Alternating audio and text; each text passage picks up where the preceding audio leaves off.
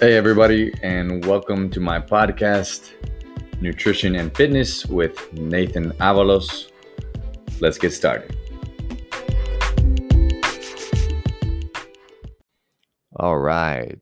So, today we are going to talk about supplements that I recommend and supplements that I'm currently taking. Um, this is going to be a three part mini series. Uh, and part one, we're going to talk about supplements I take in the morning while I'm fasted. So typically, I start my day with a big glass of uh, lemon or lime water. Sometimes I'll do a half a lime, sometimes I'll do a full lime, just depends on how lime risky I'm feeling that day. Um, when you drink lime water in the morning, it has a tremendous effect on your digestion and detoxifies the body because lemon is packed with vitamin C, and this is a, an antioxidant and anti-inflammatory, making it great for your morning habit. Whether it be for hydration boost or immunity boost, this drink is great for your, for your health in general. Um, limes are, are very acidic and they help saliva break down the food for better digestion. Although it is acidic, it becomes alkaline the moment it gets to your stomach. Additionally, the flavonoids in limes stimulate secretion of digestive juices, if you experience constipation, the acidity in limes can clear the excretory system and stimulate bowel activity.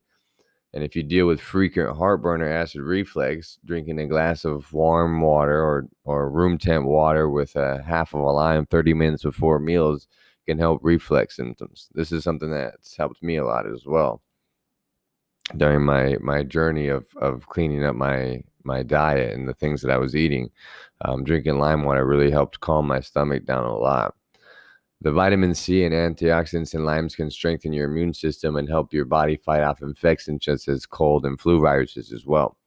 So, another way to prevent you from getting sick, and we can never have too many of those. Another benefit of lime water is that it helps you manage your weight.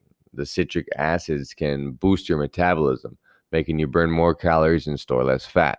Of course, you have to move your body every single day, regular physical activity, control your portions, and make an effort to eating healthier for to receive this type of benefit. Um, to get these loss of extra pounds and weight control. Um, but this is a way that I start my day, regardless, just to get my metabolism going first thing in the morning.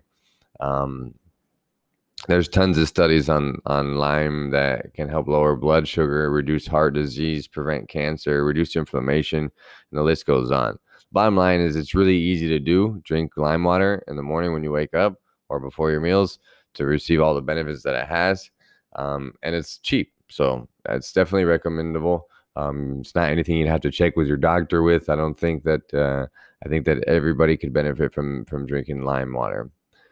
Uh, after that, I make my coffee. I get my organic coffee going, and I'll add um, five about five grams of creatine and five grams of collagen. So just a little scoop um, of each one. I don't do creatine every single day. I will get into why, um, but I do do collagen every single day. Um, and if you're practicing intermittent fasting, um, you'll have probably heard the debate of different liquids and supplements break your fast. In my opinion, neither of these things are going to break your fast, or I'm not so intense about that because, like I said, it's not going to, they're just powders. They're, just not going to send your stomach into full digestion, although there may be a few calories in it. Um, in each of them, but again, it's not, in my opinion, it's not breaking your fast. So, um, Collagen is a protein that's responsible for healthy joints and skin elasticity or stretchiness. And it's in your bones, your muscles, your blood, uh, comprising three qu- quarters of your skin and a third of your protein in your body. As you age, the existing collagen breaks down and gets harder for your body to produce more. Collagen is also produced naturally in the body by combining amino acids. Amino acids are the building blocks of proteins found in food. To produce collagen, your body needs the following proline, which you'll get from egg whites, dairy, cabbage, mushrooms, asparagus. You'll need glycine, and that's found in pork skin, chicken skin, and gelatin, and a variety of other protein rich foods. Vitamin C, which is found in citrus fruits and bell peppers. Zinc, which is found in beef, lamb, pork, shellfish, chickpeas, garbanzos, lentils, beans, milk, cheese, nuts, and seeds And lastly, you'll need copper, which is found in organ meats, cacao powder, cashew, sesame seeds, and lentils. So collagen can improve your skin and and the benefit of elasticity and uh, help with hydration as well. Um, so as you age, again, your body produces less collagen and it starts to lead to dry skin and forming uh, wrinkles.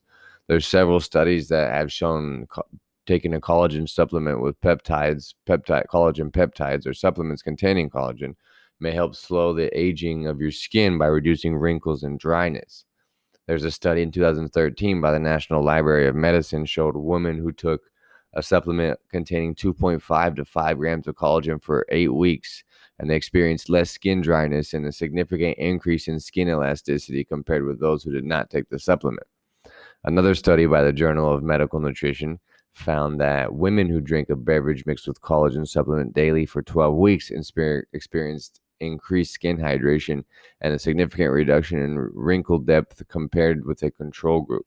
So, the wrinkle redu- reducing effects of collagen supplements have the ability to stimulate your body produce more collagen on its own.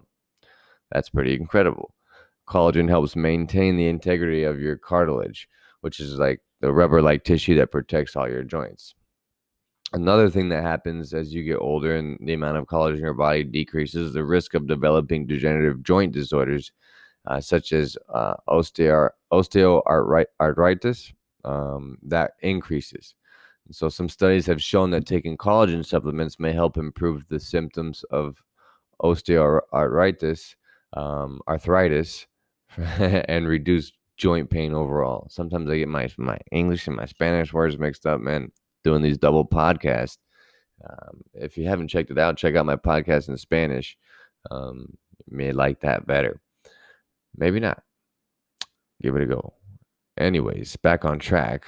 I digress. A randomized control study uh, of 24 weeks took 73 athletes who consumed 10 grams of collagen daily for 12 weeks, and they experienced a significant decrease in joint pain while walking and at rest compared with the group that did not take it. Um, another um, double blind, plus randomized, placebo controlled trial took uh, adults or gave adults two grams of collagen daily for 70 days. And those who took collagen had a significant reduction in joint pain and were better able to engage in physical activity and those who did not take it. So, what this seems to be showing is that supplement of collagen may actually uh, accumulate uh, cartilage and stimulate your tissues to make collagen, which may lead to lower inflammation and better support of your joints and reduced pain. So those are all great, great benefits, and that's one of the main reasons I take it. Of course, it's for healthy, as we're talking about uh, the skin and and joints, and uh, it's great for the inflammation, which I'm currently dealing with in this back, and I'm trying to get out. So again, looking for natural ways that can help me, and, and collagen is one. It's also great for your heart. Uh, researchers have theorized that taking collagen supplements may help reduce the risk of heart related conditions. Collagen also provides structure to your arteries, which are blood vessels that carry blood from your heart to the rest of your body. Without enough collagen, arteries may become weak and fragile, which can lead to um, uh, uh, uh, this one's this word's always arteriosclerosis. oh man, I can't spit that one out. And that's a disease characterized by narrowing of the arteries. This, of course, is not good, and atherosclerosis has the potential to lead to heart attack and stroke. So you can give that one a laugh there, but hopefully we can all understand what I'm getting after there. Uh, another study done on 31 healthy adults took 16 grams of collagen daily for six months. By the end, they had experienced a significant reduction in measures of artery stiffness compared with before they started taking the supplement. Additionally, they increased their levels of HDL cholesterol, which is your good cholesterol, by an average of 6%. HDL is an important factor in the risk of uh, heart diseases, including atherosclerosis. Jiminy crickets. I don't know, man. That word is just a tough one. now, there are gym benefits as well. You can get your gains from collagen. So, it may help you build lean muscle mass. Between 1 and 10% of muscle tissue is composed of collagen, and this uh, protein is necessary to keep your muscles strong and functioning properly. Studies have suggested that collagen supplements help boost muscle mass in people with scaro, uh, sarcopenia, and that's uh, uh, the muscle loss, uh, muscle mass loss that happens with age. Uh, in a study uh, in the British Journal of Nutrition, they took 27 older gentlemen and they had them take 15 grams of collagen while participating in an exercise program daily for 12 weeks. I think it was like a hand grip test, so nothing crazy. Um, compared with men who exercise but did not take collagen, they gained significantly more muscle mass and strength. So we're talking about older older guys here doing a hand grip test, but still, uh, again, the, the numbers are there, the science is there, and if you're eating healthy, making an effort to move your body, you could definitely see some results uh, with lean muscle mass by with taking collagen. Researchers have also also suggested that taking collagen may promote the synthesis of muscle proteins like creatine, as well as stimulate muscle growth after exercise. Speaking of creatine, this is the other ingredient that I put in my coffee. Creatine is a nitrogenous organic acid that helps supply energy to cells throughout the body, particularly muscle cells. It occurs naturally in red meat and fish.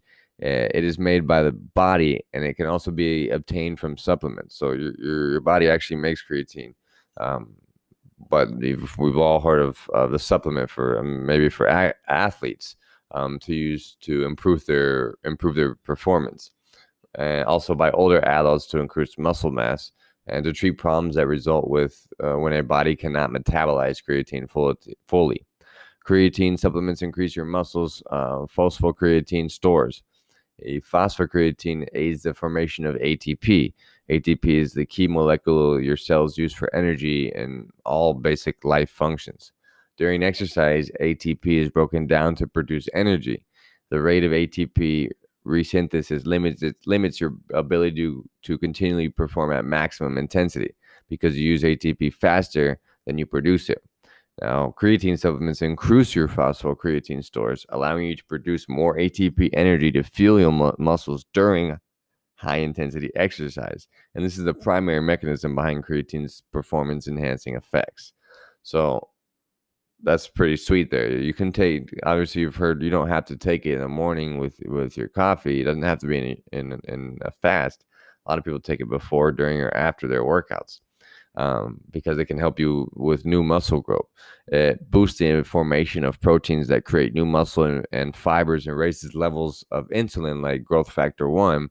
It's that's a hormone that promotes increase in muscle mass.